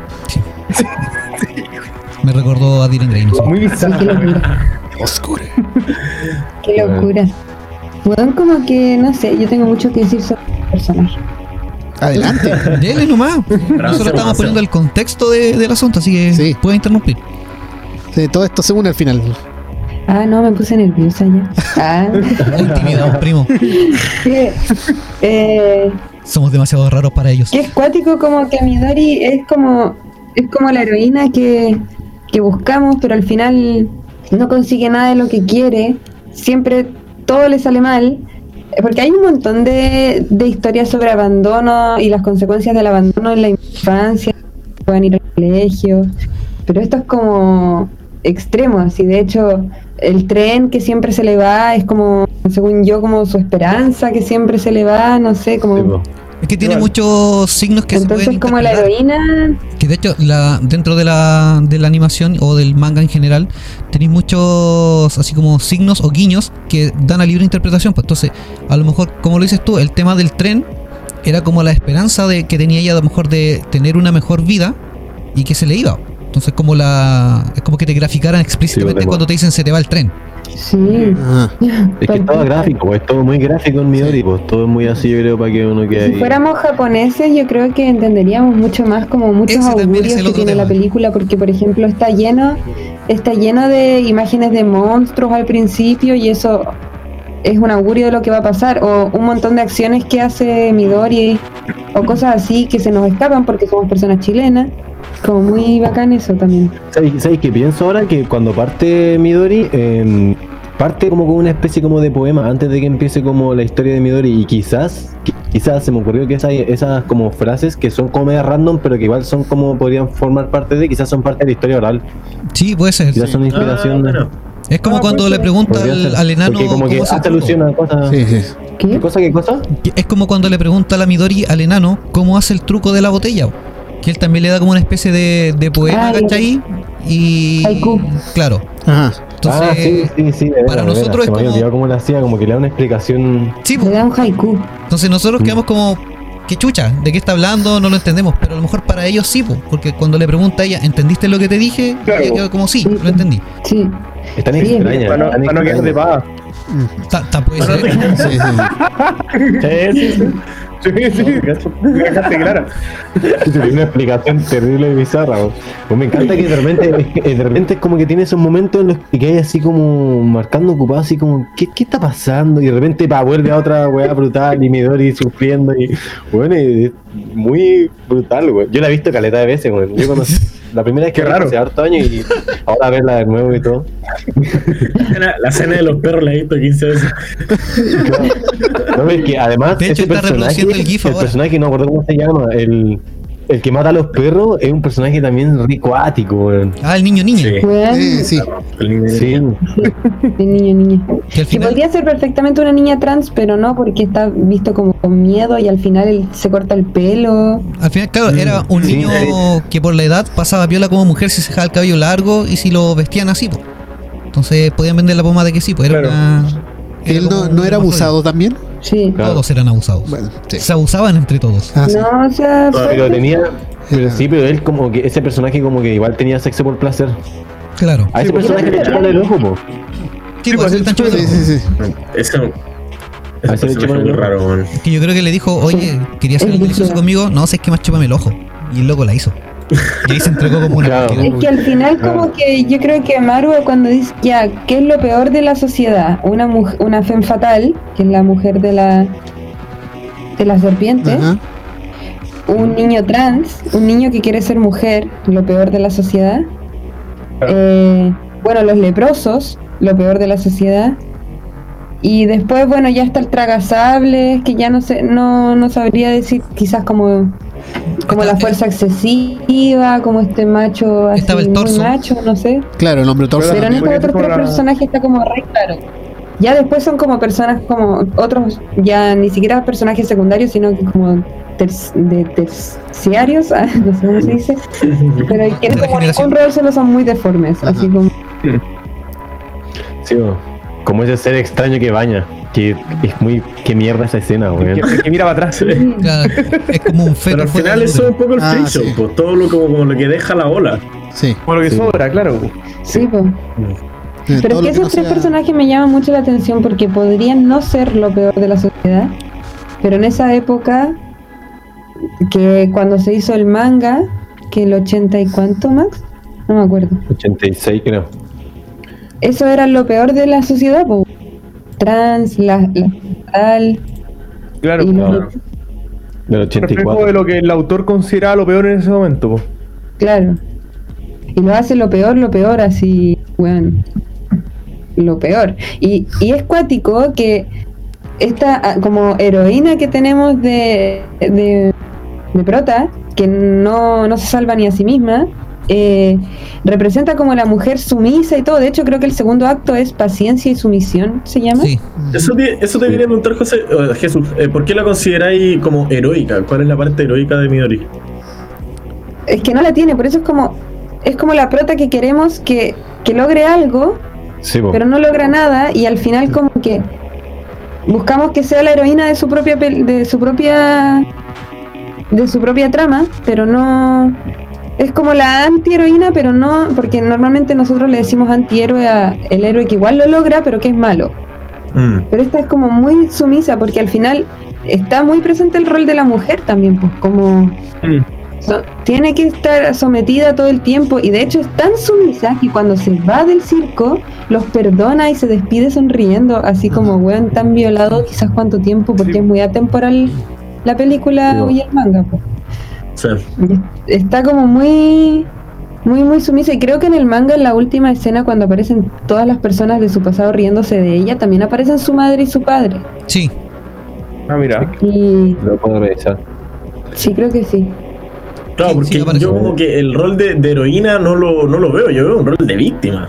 Así todo el No, rato. sí, porque no, no lo tiene, pues, pero es que da como, como que te produce esa sensación como de que parte con tanta gracia que tú decís este personaje en algún momento, no sé, pues va a aprender, le va a salir como y, y ¿Cuál es va a salir de esto, pero en realidad nunca sucede, pues. Por ejemplo, en la parte cuando llega Pero no productores de hecho, el único personaje que tiene como el, el rol de héroe, entre comillas, el enano, y como decía Jesús antes, un pederasta. Entonces tampoco un héroe muy así como clásico, pues, weón. Sí, Claro. Y, no- y también el weón es, terrible celoso. Y, ca- y cada vez que le va a pasar algo bueno a Midori, que son, no sé, tres veces, que es como el hombre que le ayuda y le compra las las camelias, ya el weón es un estafador. Encuentra a los perritos y ya eh, la mujer trans los mata. Llega un weón a ofrecerle un papel protagónico y ya el celoso le rompe el papel. Mm, Entonces, como que todo a su alrededor, en el fondo es como, para un niño o niña abandonado, todo el contexto lo va a hacer pico, Claro. para siempre. Y es como, brígido. Y al Qué final ella perdona al enano después de la escena de celos, después de haberla encerrado en una botella, porque no tiene otra cosa. Y también habla como de eso, de la mujer sumisa. Que, que pasa mucho tiempo en una relación que no debería estar porque en el fondo no tiene otra cosa no con, y porque tiene que ser sumisa y, y perdonar y estar bien y perdonar y, y estar tranquila y perdonar y es rígido eso Los Como- papás aparecen dentro de la botella en la escena cuando al final, cuando están torrense, aparecen dentro de la botella en el manga. Sí. Muy extraño. sí, como un reflejo de algo no sé Oye, cabros, del Vortex sigamos avanzando, yo creo, un poco con la, la parte del freak show, ¿po, ¿no? Un pequeño Claro. paréntesis largo. sí, creo que algo queda. Sí, sí. Lo es que, es que algo que quería meter es que en el- la película, en el live action, es donde te dan ese giro donde Midori ya como que se da cuenta de su entorno y tiende a ser un poco más egoísta. Y ahí es donde ella le pide los poderes al enano, a conciencia obviamente, para tener ella los poderes y como que desquitarse de lo que le hizo, Ah, de, de todo el celópata que era Mm. y ese es el giro que te da el live action a comparación con el manga y la película de animación. Claro. Sí. como que buscan que ella sea la heroína finalmente Claro. en el live action Claro. Claro, Claro, Claro. ahí como que ya está la redención total de- del personaje. claro. Midori es ese punto empático que de enganche.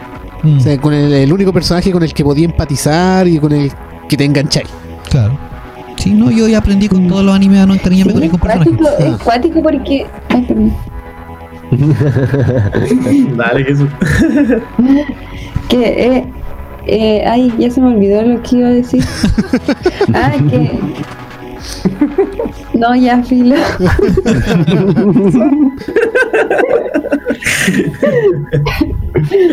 Bueno, es que no me acuerdo qué estaban diciendo antes, pero estaba como que en el fondo. No sé, eso era como más escenas comprobando como la sumisión que ella tiene y el deber de perdonar todo el tiempo, pero ya no me acuerdo. Está hablando del final distinto, del final Sí. que te da el live action, que al final ya como que te obtiene los poderes y el enano muere y queda como, es como feliz, no sé, como que al final Ah, se redime, po. Ese es su final feliz. Todo su... Igual, igual encuentro extraño, igual encuentro muy extraño que le hayan cambiado el final al live action, pero el, live action es acto más actual, entonces quizás lo hicieron Qué como curioso. porque si no nadie... Sí. Vende poco. Ah, eso iba a decir que la loca es tan, es tan de perdonar que después de que el leproso la haya violado y la haya declarado su amor, el, el enano trata de, o sea, como que mata al leproso y ella en vez de disfrutar de, de esta venganza, eh, se escapa del enano, le da miedo que el weón, Sí, como que ni siquiera disfruta de, de cuando los weones son castigados, ¿cachai? Eso iba a decir. Es que ahí también tenéis como una doble lectura por parte de la psicología. po. Por ejemplo, si ella vio que el enano castigó a este leproso, ella a lo mejor queda con el, con, con el impacto de que, puta, si yo llego a hacer algo malo, ¿qué me va a pasar a mí? Que voy a estar con él más cerca. Eso es uno.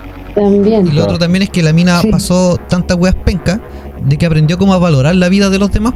O sea, por mucho que le hayan hecho mal a ella, ella tampoco quería convertirse en lo que le estaban haciendo y por eso como que perdonaba a los demás eh, todo lo que le pasó. Como yo no soy como ustedes. Y esa era como su forma de demostrarlo. Además de que ese punto de no pérdida de inocencia infantil. Que el personaje es esa inocencia infantil de que, de todos modos, si está viendo algo malo, va a ser algo malo para, ante sus ojos. No, Claro. no lo puede disfrutar. Mm, De todos modos, es sangre frente a tus ojos. sí. No, no es como nosotros. Sí, No pues al final ese perdón es súper noble, pero como que es una sumisión extrema, así que no la lleva a ningún lado. Es que yo creo que esa es la moraleja al final de- del, Claro. del manga, ¿cachai? El hecho de, por mucho de que a ti te hagan daño, el tratar de, de tú vengarte te convierte en lo que tú tratas de, de combatir. Ah, la wea de Star Wars. Oh, Te estás convirtiendo en aquello que juraste. Yo creo que va por ese lado la, la moraleja de, de Midori, ¿cachai? O sea, el, el no rebajarte a lo que. a la adversidad que tú estás eh, combatiendo. Sino que tratar de ser, siempre estar en un estatus más alto, ser de una manera entre comillas superior y aprender a perdonar para no rebajarte y no, no convertirte en, en esa escoria que, que te estuvo rodeando todo el tiempo. ajá. Ay, que hablo Claro. bonito eso. Bueno, por eso es, es una. Es, es interesante la, desde muchas perspectivas la novela, o sea, bueno, la historia, no sé, porque justamente tiene muchas lecturas. Claro. Si Mm. no tuviera le- muchas lecturas, no sería tan entretenido. Sí, pues, igual Claro. sería reforma Sí, que sí, te tiene sí, así sí. como una moraleja muy explícita. brutal, Sí, qué locura. Eh, nos fuimos en la profunda. pero es brutalísima. Así que más está disfrutando este capítulo es el Max. Eh, sí. Veo ese brillo en sus ojos. No escuché, no escuché. Que tú eres el que está disfrutando más este sí. capítulo, Max. Se, se nota ese brillito en tus ojos. Estoy, estoy expectante este capítulo. Mi, mi teoría es algo bien impactante creo para cualquiera que lo ve. Yo lo vi la primera vez como dije, ya voy a ver un ciclo de películas bizarras. Y vi esto, vi taxidermia, vi otra weá más, no me acuerdo qué. Y, y Midori igual es, bueno, tiene como esto del gore que como que ya que igual a veces te dan ganas de verlo de nuevo, o este morbo que te da. Pero viéndolo como desde el punto de vista de que en realidad es un manga y tiene como una hora y todo este trasfondo y que es una historia oral contada antes, en verdad es muy interesante, weón. Y yo creo que mucha gente lo va a querer ver por eso, pero después se va a arrepentir de haberlo visto. Bueno, me dolió la guata después de esta película, weón. La es fuerte. Y yo no soy así como. Nunca he tenido problemas para ver weá, gore y weá. De hecho, me gusta la- el terror y todas esas cagas, pero fue así como. Uh, weón, es que eso es altibajo, weón. Una montaña Es que rusa. weón, la Sí. censura que tuvo Midori yo creo que fue pre- principalmente por la pedofilia más que por la sangre. Sí, pues, Sí. No pues. Y eso es lo fuerte, que es una niña y se la están violando en cada acto, como brígido. Claro. Porque la sangre ya no nos provoca tanto. Si es la, es que sea tan chica. Si de hecho cuando está amarrada y están todos violándola, weón, no tiene ni tetitas, nada. Es que por eso te ataca por la parte psicológica, la emocional y psicológica, como lo que decía el, el Tuna hace un rato. Bueno, hace harto rato Mm. ya. Sí, sí, avancemos. Si no, el capítulo nos va a quedar de tres horas, weón. No, mira, que, bueno, La verdad. lo que pasa es que hay demasiada, demasiada, demasiada información respecto a, a lo que son los freak show, a las personas que, que participaban en ello. Entonces está también la posibilidad de que pudiéramos hacer otro capítulo especialmente sol- sobre freak shows y algunos de sus personajes y dejar los invitados si es que quieren participar. Y hacemos con una segunda parte de este crossover. Pero. Me parece Claro que sí. Así Me que parece, pero ideal. Entonces esto vendría siendo como un, vendría siendo como un continuará. algo así. Continuará. van a aparecer esas como Claro. dos C con el signo menor que que aparecía en Candy al final Claro. con esa comita. Ajá. Oye, pero yo quiero saber si yo quiero saber si Jumi está de acuerdo con esto porque le cortaste el guion, ¿no? Oye, No, eh, yo tiré la idea. No, Jumi fue el de la idea. Sí, sí. No, es que de hecho el guion tampoco quedó tan cortado. Ya, te la Porque, arregláis.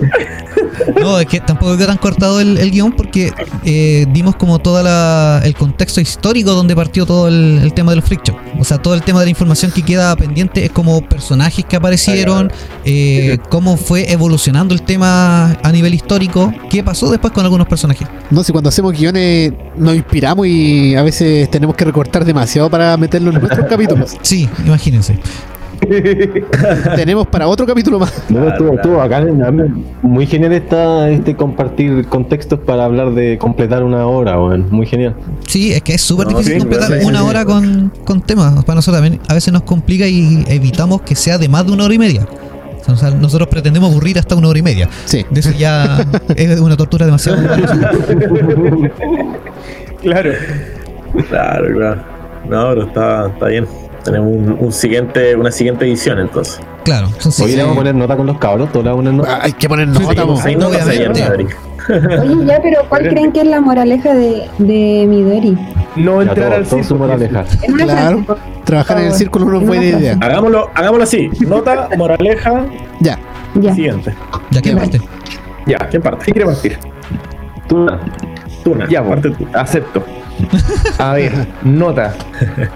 Creo que mm, a esta serie mm, me gusta caleta, weón. Entonces que yo le pongo un 10 a cagar que me gustó mucho. ¿eh? Me encantan estas weas así bizarras y cosas así.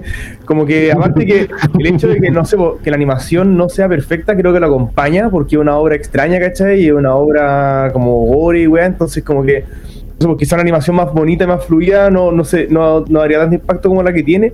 No sé, creo que la, la música está bien. No sé, me- a mí me gustó por todos lados, la verdad. El guion. Y le pongo 10 chupadas en el ojo. y la moraleja es. la moraleja eh, podría ser. mm, está difícil. Voy a pensarla. Voy a pensar una buena moraleja, weón. Ya, para el ¿Qué me final. dejó mi vida? ¿Qué aprendí? Es que no entraba al circo, no entraba al circo, me quedo con la No aprendí entrar. nada. Un la Eh, le doy el paso, eh, la palabra a alguien del Vortex. ¿Alguno que se la quiera jugar? Ya, yo voy. Ya. Yo a esto le voy a dar, puta, sumándome a las palabras del Tuna, es que yo entre comillas la consideré como estas películas de cine arte antiguas, ¿cachai? Pero que obviamente sí son más eh, grotescas en cuanto a, la- a lo que te muestran. Me gustó lo, lo explícito y lo detallista de, de ciertas escenas, como lo que decía el Max cuando aplastan los perritos. Y les voy a poner eh, 10 hombres langosta. Quieren conocer al hombre langosta, ahí van a tener que esperar al próximo capítulo. wow. Yo pensando que será un hombre langosta. Sí, que- Esperen al próximo Ay, capítulo. Eso no sale en South Park. Eso no sale en South Park. Eh, no. De hecho, el hombre langosta es, es uno de los personajes que aparece en Freak Show eh, de American Horror Story. No, eh, el que aparece en South Park eh, son los hombres cangrejos. Sí, son hombres cangrejos. Así que eso, y la moraleja yo ya la dije hace un rato, ¿quién que era el no rebajarse a- ante las vicisitudes de tu destino y tratar de mantenerte como un ser más iluminado y superior para poder así trascender como, como persona. Así que ahora le, le voy a dar la palabra al, Más bonita que la del Tuna. A ver, le doy- es que estoy en, en la duda. Ahí está el hombre cangrejo, güey. Esa. Ese. Bien, muy bien. El hombre Para los escuchas de YouTube lo tienen en pantalla. Sí. Y ahora, no sé, estoy pensando en si tiene un cuchillo y que se agarre entre el Max y el Wiro, a ver quién habla primero. Porque yo sé que el Max tiene harto que decir. Así que Boom. no voy a hacer con ella. Wiro, dale tú. Ya, eh, Midori es una obra muy particular y como decía recién mi compañero Sechu, es este, mm, muy como, yo lo valoro mucho así como eh, obra, como, no sé, como una obra antigua así como de cinearte y creo que es muy valorable por eso, como que tienen, mira, no te, no te va a pasar nada viendo Midori, ni cagando, es algo que te produce emociones sí o sí, como que puede que la odies o cualquier cosa, pero no la voy a olvidar. Claro. Es como- es muy valorable, así como es en ese sentido, como que está muy bien hecho, se nota como que hay mucho trabajo detrás y todo. Y le pongo 10 eh, hombre oso cerdo. Pero un cerdo podría haber sido un personaje de Freak po. Sí, weón. Sí, Es mitad hombre, mitad oso y mitad cerdo. Muy serial. Son 350%. Algo así. 50%. Uh, y eso, le doy doy el paso a, a, a ver las No, no, no, moraleja, señor. Ah, Moraleja. Ah, moraleja. Yo, ah, sí, importante. Eh, para mí, Midori tiene como una moraleja social. Como que yo encuentro que es como esto que decíamos de que los personajes son todos como, todos como muy horrorosos. Creo que tiene que ver mucho como, con cómo vemos nosotros lo distinto y lo marginado, pues, ¿cachai? Y siento que esta historia se genera a partir en el fondo como de un inconsciente colectivo, de pensar que todo este mundo es horrible y es extraño y no existe nada de familiaridad y todo es como promiscuidad y intereses colectivos, no sé, ¿cachai? Así como, o sea, intereses personales. Y eso, no sé, como a, a de repente entrar en la profundidad pues, y que ver que detrás, hay, no sé, pues son seres humanos y etcétera, etcétera. Max ya la tenía pensada, pues, weón. No, no, no, para, para. La, la está leyendo. Estaba mirando para abajo, weón. La está mirando en la pantalla. se me ocurrió, se me ocurrió. Ya, Guiro Jesús, ¿Cachipún? gol, golpéense. Sí. Sí. Delay. ya, pues, weón. Sacaron es que tijera los dos. El después lag dos. caga, pues, weón. Ahora Wiro Roca y Jesús Tijera. Eh, Ya, ya. Yo le voy a poner mm, 10. Sí, le voy a poner un 10, pero estoy pensando en qué 10 qué, weón. Está mirando la Se robaron a todos los personajes emblemáticos, weón. Eh, No, hay más. Es Sí. que lo de chupada en el ojo es muy genial. Lo chupan en el ojo Lo mejor ganó de la película. Así que. Voy con algo fácil ya. 10 mujeres barbudas, weón. Eh, Oye, a mí me sale barba. también califica ahí eh, parcialmente Show de los me lo 90-80. Eh, no, un 10 porque lo encuentro que, como dice el Max, no puede dejar indiferente a nadie. Como dice el Tuna, weón, o no sé quién, no sé si lo dijo el Sechu. Bueno, pero que este- el- aparte el guion y toda la como construcción de la weá en la raja. Eh, no, lo dijiste tú, Tuna. Que toda esta cuestión como media, no sé, como que podría verse como desprolija, le da un toque más encima. Eh, el hecho de que no esté como totalmente animado, sino que sean como imágenes recortadas. La música la encontré genial. también. Da como más miedo, sí. Entonces le pongo 10 mujeres barbudas y la moraleja. Creo que no le voy a dar moraleja. Creo que no toda la historia merece una No, moraleja. como, Ay, No, pero de- mi moraleja es que no hay moraleja. ¿Se puede? ¿No? ¿No están las no? Que los Podría ser aceptable. No, nada. Nada, creo ¿Cómo que. no quedó nada en ti. O sea, perdón, Desde- Wii Wii. O sea, es que. Sí, ya, si me esfuerzo, la puedo encontrar, obviamente, ¿cachai? Pero me gusta más quedarme con mi primera impresión de que era simplemente grotesca nomás. Así, no hay moraleja, sino que esto es la parte más grotesca de la sociedad humana japonesa, podríamos decir. La si estoy viendo esto es porque algo anda mal conmigo.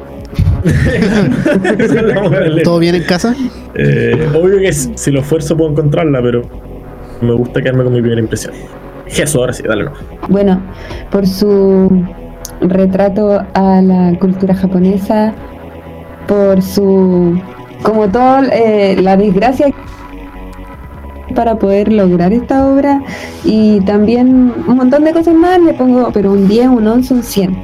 La, eh, yo sé que quizá el- eh, como lo que va avanzando en la trama, quizás no es tan como a lo que nosotros estamos acostumbrados de, de buenos puntos de giro, de que la historia bla bla bla, de no sé qué, de que haya un arco, que, que la personaje aprenda algo, quizás no existe todo eso, pero en verdad no es para nada necesario porque no se trata de eso, la historia.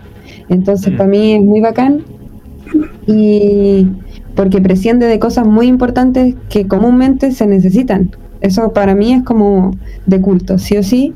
Y le pongo, eh, a ver, ¿qué le puedo poner? 10 camelias sangrantes. Familias sangrantes. Sí, Oh. 10 camelias sangrantes. ¿Qué tía? Y yo creo que la moraleja tiene que ver con que es imposible la felicidad para la infancia abandonada. Entonces, no abandonen a sus hijos, no los dejen botados. yo creo que tiene que ver con Van a terminar en un circo.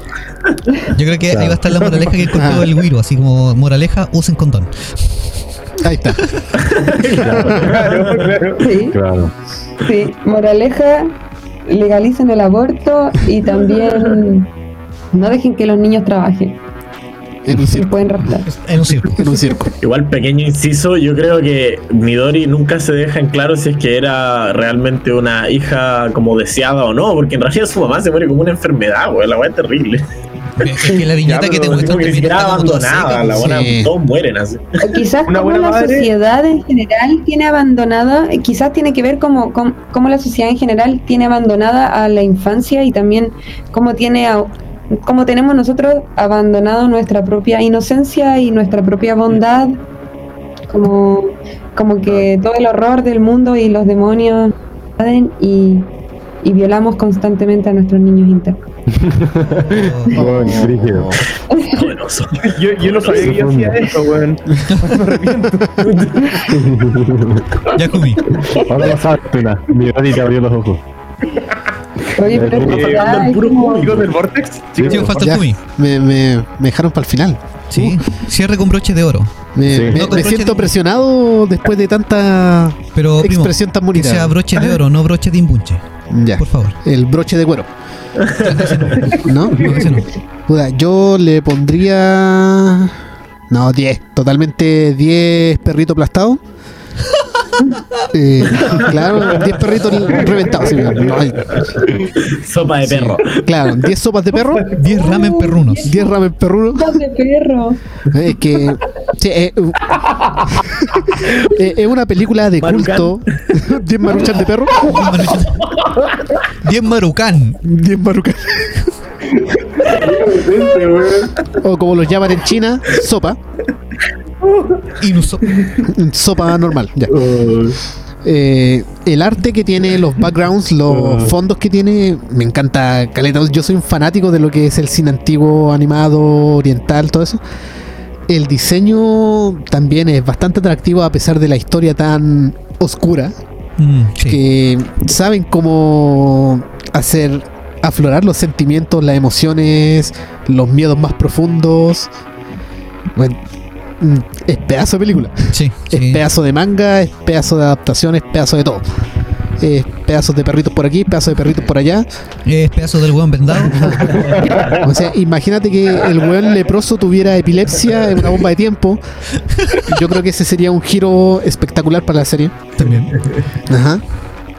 O sea, el, el leproso bañándose en una cazuela. Vamos a hacer nuestra propia Midori con leprosos a destajo. Sí. La Claro. moraleja que tiene esta cosa. es, difícil encontrarle moraleja. Eh,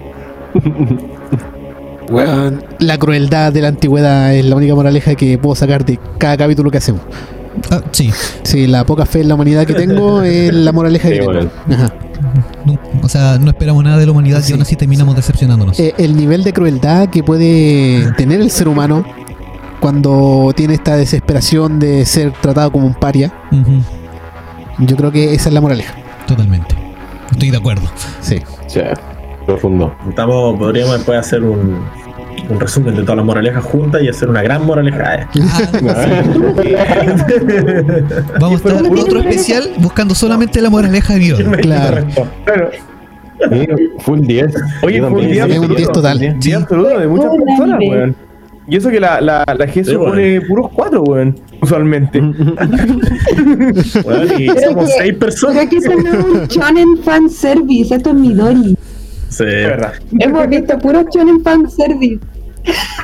Sí. Aquí también tenéis caleta fanservice. Toda razón. Oye, y somos, y somos seis personas. Y 10 por 6 es 60. Y 6 es 10, lo cual promedio un 10 total. Mira, La magia de las matemáticas. Mira, matemáticas. Increíble, Wiro. Aprendiendo ingeniería con, en estos crossover. No me gusta ese tipo de magia. ¿Quién dice que el Vortex no enseña y lo más weón? Estamos educando a la gente. Y a través de ¿Quién anime. Educación subliminal para la PSU. sería este crossover. Está muy entretenido. Hasta, hasta el crossover. Me gusta que, que continuará también, que hagamos, que hagamos lo del freak show. Sí, no sé. Oye, Salir de, de nuestra zona de confort. A quienes llegaron hasta este de Jesús. y nos soportaron todo este rato, díganos también pues si les gustó. Bueno, si llegaron hasta acá porque les gustó, me imagino, pues, pero, pero díganos qué fue lo que más les gustó, qué no les gustó, qué podríamos mejorar, qué podríamos empeorar, lo que ustedes prefieran. Escena favorita de Midori. La chupa de ojo. Personaje favorito. No, ya sabemos que al Max le gustó Hay varias el apartamento perro. Claro, ¿dejarías que te chuparan el ojo? Es una pregunta ¿O para preferiría ser Yo tengo un video. No, a mí me gustó la escena de la mujer con las serpientes. Ah, ¿Te sí. video de cine experimental. Midori? Sí, sí, Un sí. corte experimental. Sí, sí, yo lo he visto, yo lo he visto. Yo he visto un video de Jesús chupándole el ojo. Increíble. Lo vamos a poner en los, lo vamos a poner en los highlights. Highlights, highlights. highlights para el video, claro. Pronto, pronto en las historias de Omagüe.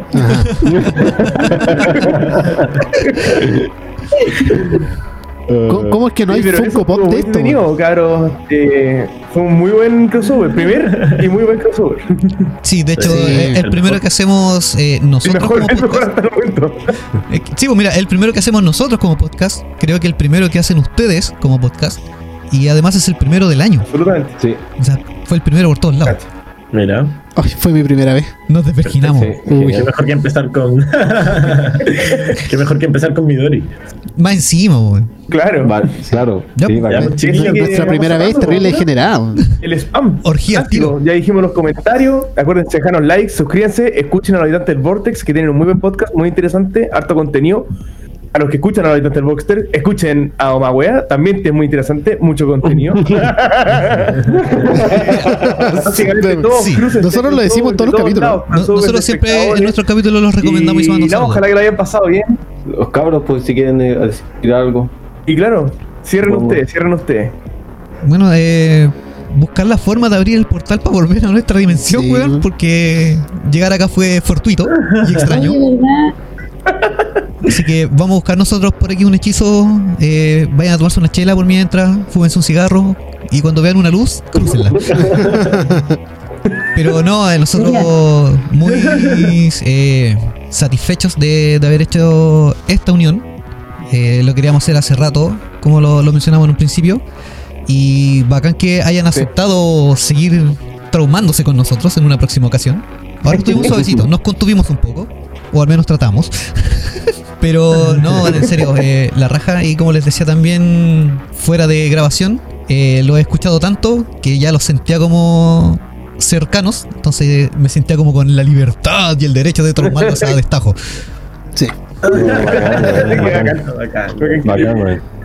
Estaba Sí, todo bueno. muy entretenido. Sí, chicos, para participar caleta en el Instagram y todo, ahí he estado súper metido, Sí, y me encontré sí. bacán y que esto siga saliendo así, weón. Porque, Cuando puta, porque para nosotros en verdad encontrarnos con esto del podcast también fue muy fortuito y han salido experiencias bacanas como esta y no sé, weón, muy, muy chot. De hecho, yo, yo quiero aprovechar esta oportunidad para si a alguien realmente le gustó lo que eh, este manga, uno de mis mangakas favoritos, quiero si a alguien le interesa buscar más de Hideshi Hiro. El arte que tiene es espectacular. También tiene ese como gore, tiene terror psicológico, es muy bueno, búsquenlo. Perfecto, no Buena recomendación. Y ahora si les gustaron los dibujos Chihiro. grotescos de Midori, Ya pues chiquillos, entonces Hay otro esperaremos a que yo nos sigo. puedan devolver a nuestra dimensión. po. Sí, mira, yo también les voy a dejar una pequeña recomendación. Por ejemplo, si al- yo creo que al Max le gustó mucho el tema de, de los detalles que habían en, en la reventada de perro.